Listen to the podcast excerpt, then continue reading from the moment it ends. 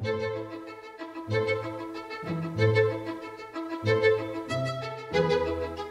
can't wait anymore. I need my son back home. Viva! Está com o Expresso da Manhã. Eu sou o Paulo Baldaia.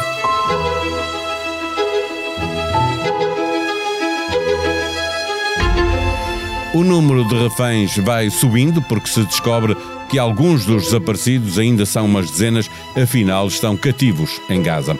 Libertá-los pela força parece impossível. Muitos deles estão nas centenas de quilómetros de subterrâneos onde se move o Hamas e onde estão os seus comandos operativos e também onde mantém cativos a maioria dos reféns. Todos por todos, a solução que prevê trocar todos os reféns, 239, por todos os prisioneiros palestinianos em Israel, mais de 6 mil, agrada às famílias, foi proposta pelo Hamas, mas o governo de Netanyahu não dá nenhum passo nesse sentido. As famílias dos reféns pressionam o governo israelita e, com o tempo a passar, com o exército a aumentar o uso da força em Gaza, mais difícil fica fazer com que os reféns regressem a casa. A guerra prossegue e até o aliado mais certo pede a Israel contenção. Os Estados Unidos fizeram saber a Israel que é preciso distinguir os militantes do Hamas da população civil em Gaza. Em serviço para a SIC e para o Expresso, Clara Ferreira Alves está em Israel e regressa ao Expresso da Manhã.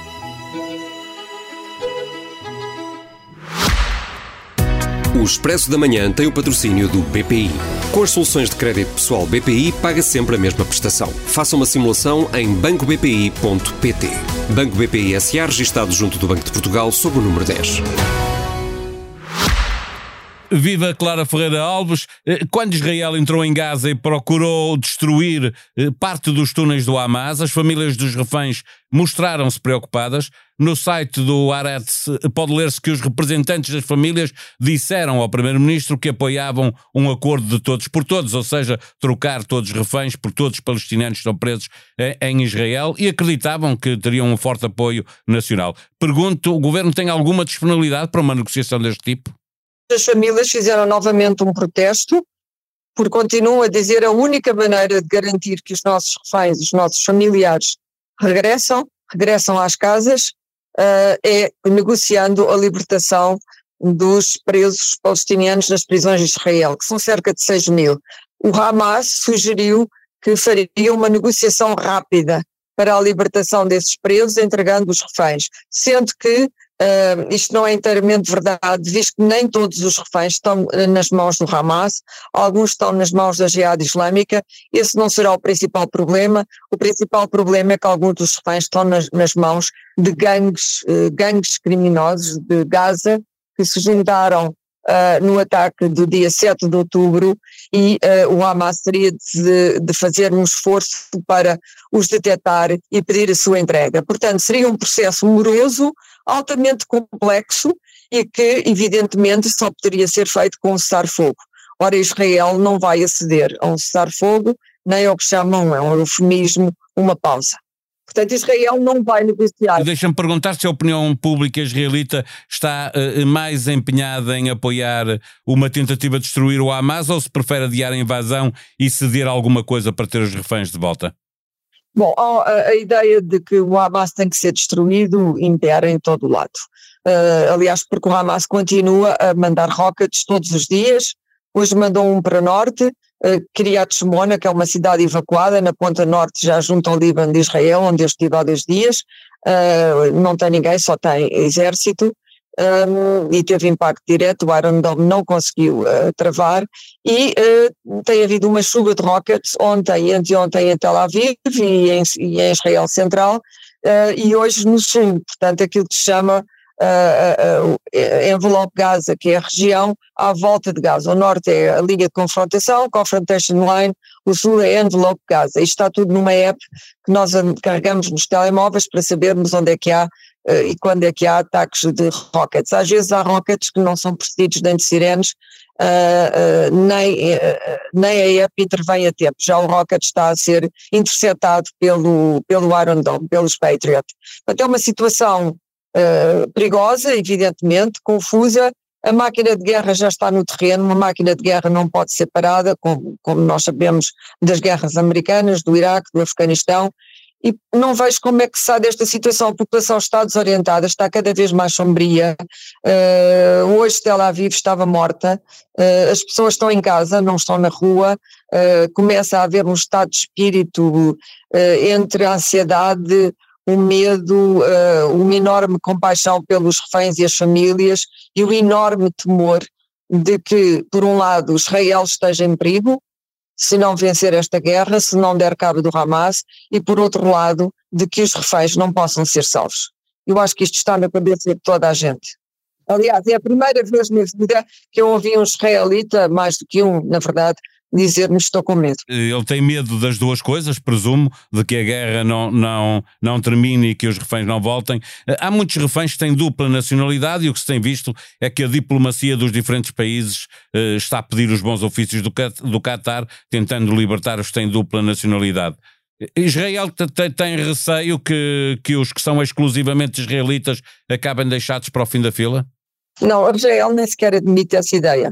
Uh, aliás, coisa que disse uh, à Casa Branca, Bibi e Netanyahu e Biden voltaram a falar, os americanos não estão muito contentes, acham que isto está a pôr em perigo não só por causa do colapso humanitário em Gaza, está a pôr em perigo a própria América, as próprias bases americanas na região, há sempre o medo da guerra total, está a pôr em perigo a desordem a ordem pública, porque já há manifestações monstruosas, incluindo na América, e portanto as consequências são sentidas pelo mundo inteiro.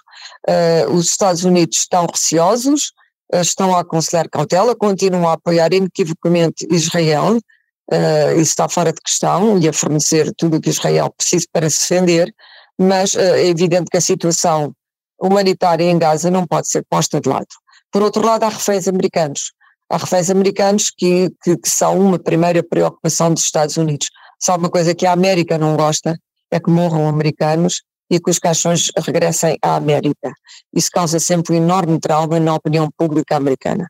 Portanto, eh, a América está a tentar aquilo que a Rússia também tentou, que é a Rússia eh, negociou a libertação dos seus próprios reféns, creio que seriam oito, enfim, isto não há números exatos para nada, embora as pessoas adorem números, eh, e o Hamas disse que iria fazer todos os possíveis para libertar os russos, iria ver se não estivessem em seu poder onde é que estavam, porque a Rússia é um país amigo.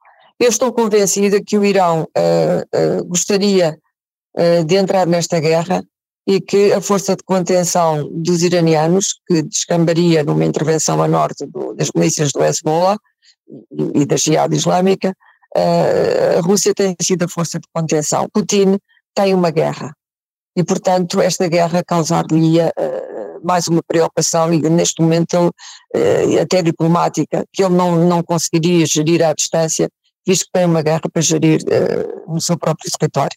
E portanto, um, vamos ver como é que isto evolui. Eu penso que as consequências vão se avolumando à medida que vamos ouvindo os gritos das pessoas de Gaza e, e, e vamos assistindo ao que está a acontecer, que é um massacre, não é? Uh, não sei como é que se sai disto, eu, eu vivi e, e vive neste momento numa ansiedade tremenda, uh, mas como parar isto? Há um momento em que há um ponto de não retorno, tanto do Hamas, que quer isto, que deseja isto, que ofereceu à população palestiniana no altar desta vingança e desta ambição, uh, de, de, lutar diretamente com Israel, de humilhar Israel, e do lado de Israel o trauma de 7 de outubro, é o 11 de setembro de Israel, e eles nem sequer uh, nem sequer uh, lhes passa pela cabeça a ideia de baixarem os braços e não demonstrarem o seu poder militar. Israel acha que a única maneira de existir, de continuar vivo, não ser aniquilado, exterminado, como foi uh, nos campos, é uh, lutando e lutar significa matar. Clara, no início da nossa conversa eh, tu dizias que não vês que vontade no governo de Israel de negociar, fazer aquela negociação do todos por todos. A Bibi Netanyahu nunca foi um negociador, nem é um negociador, ele só pensa na sua sobrevivência política, uh, ele e a mulher, a mulher é uma espécie de Lady Macbeth, é responsável por muitos desses fenómenos de acusações de, de corrupção de que ele foi alvo, uh, sempre houve histórias de, de Sarah Netanyahu e está sempre a elogiar o marido, em frente aos reféns, voltou a elogiar o marido, que é pornográfico, Portanto, estes dois o que querem é sobreviver a todo custo. Netanyahu está convencido, ele é a pior pessoa para estar à frente desta guerra, bem sei que tem lá os generais, mas na verdade ele é o primeiro-ministro, é o chefe do poder político, as famílias detestam, não quer que ele se vá embora, responsabilizam-no, mas a última coisa que ele quer é ser responsabilizado. Hoje escreveu num tweet que os chefes de segurança não o avisaram e que ele não sabia desta quebra de segurança, ou seja, acabou a acusar as únicas pessoas que se confessaram responsáveis e que disseram que aguardavam uma investigação. Apagou o tweet a seguir, porque os, os militares, Benny Gantz, uh, que é um general e faz parte do gabinete de guerra, explodiram de fúria e Yair Lapid, que não está no gabinete de guerra, mas é um dos chefes da oposição, e ele acabou a pedir desculpa do tweet. Isto é Netanyahu, sempre foi Netanyahu, e não há nada a fazer.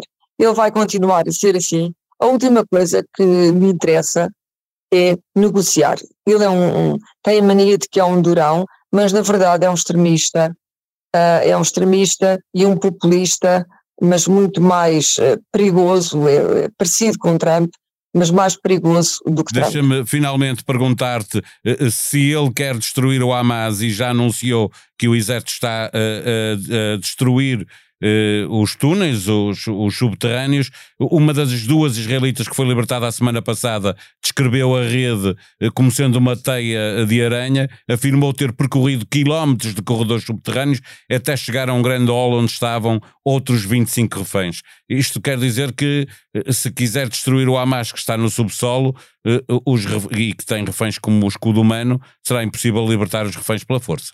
Sim, há unidades especiais de extração que estão no terreno, tropas de elite, que, que, que pretendem uh, chegar aos reféns uh, e libertá-los. Mas é evidente que ninguém, uh, ninguém acredita muito nessa possibilidade. Os reféns não, não estão todos juntos, estarão em grupos, foram apanhados por diversa gente.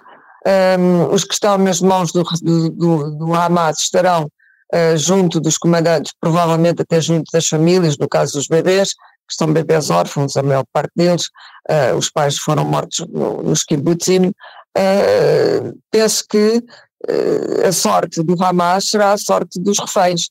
Será extraordinariamente difícil às tropas chegarem aos reféns, matando apenas o, o, os, os, combatentes e os terroristas do Hamas. E depois há reféns que não estão ali.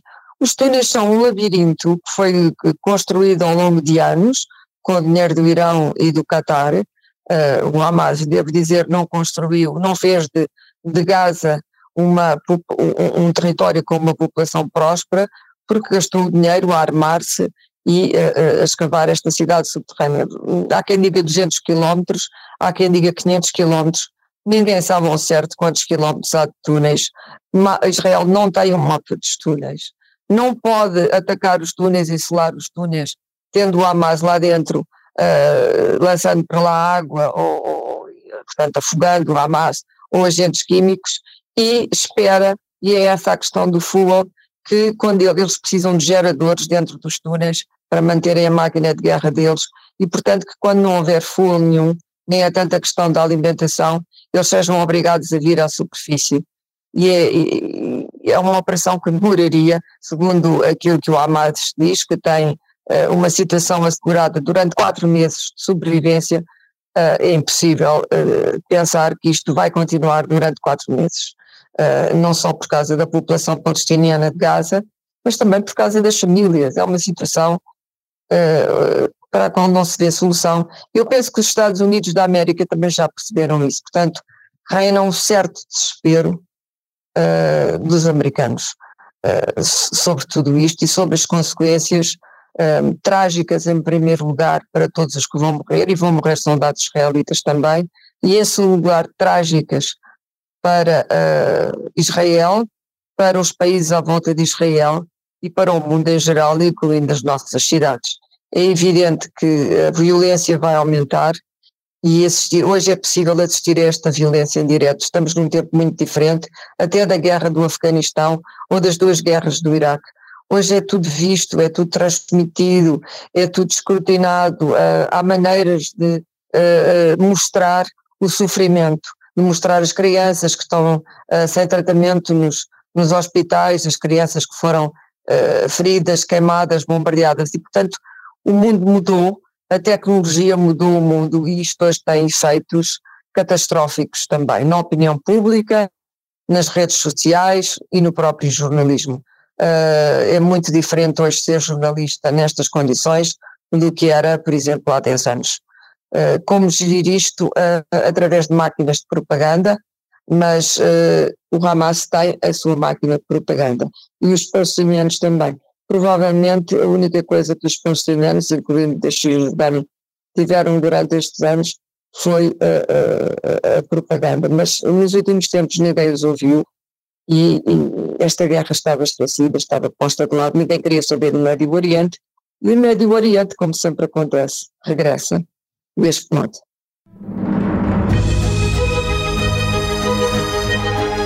Ele é um dos maiores ícones da banda desenhada mundial, a par de Walt Disney, RG, Kino ou Pratt.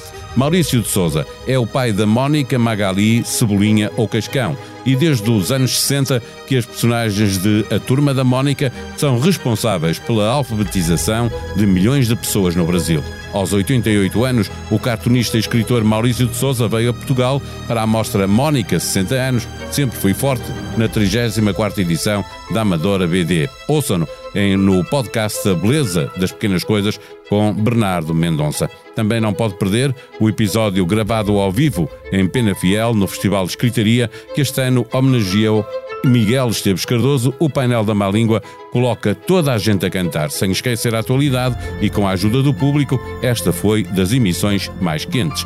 A sonoplastia foi de João Martins neste episódio. Nós vamos voltar amanhã. Até lá, tenham um bom dia.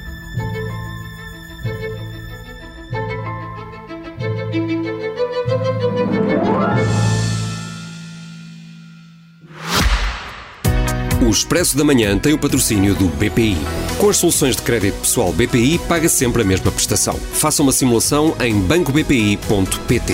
Banco BPI SA, registado junto do Banco de Portugal, sob o número 10.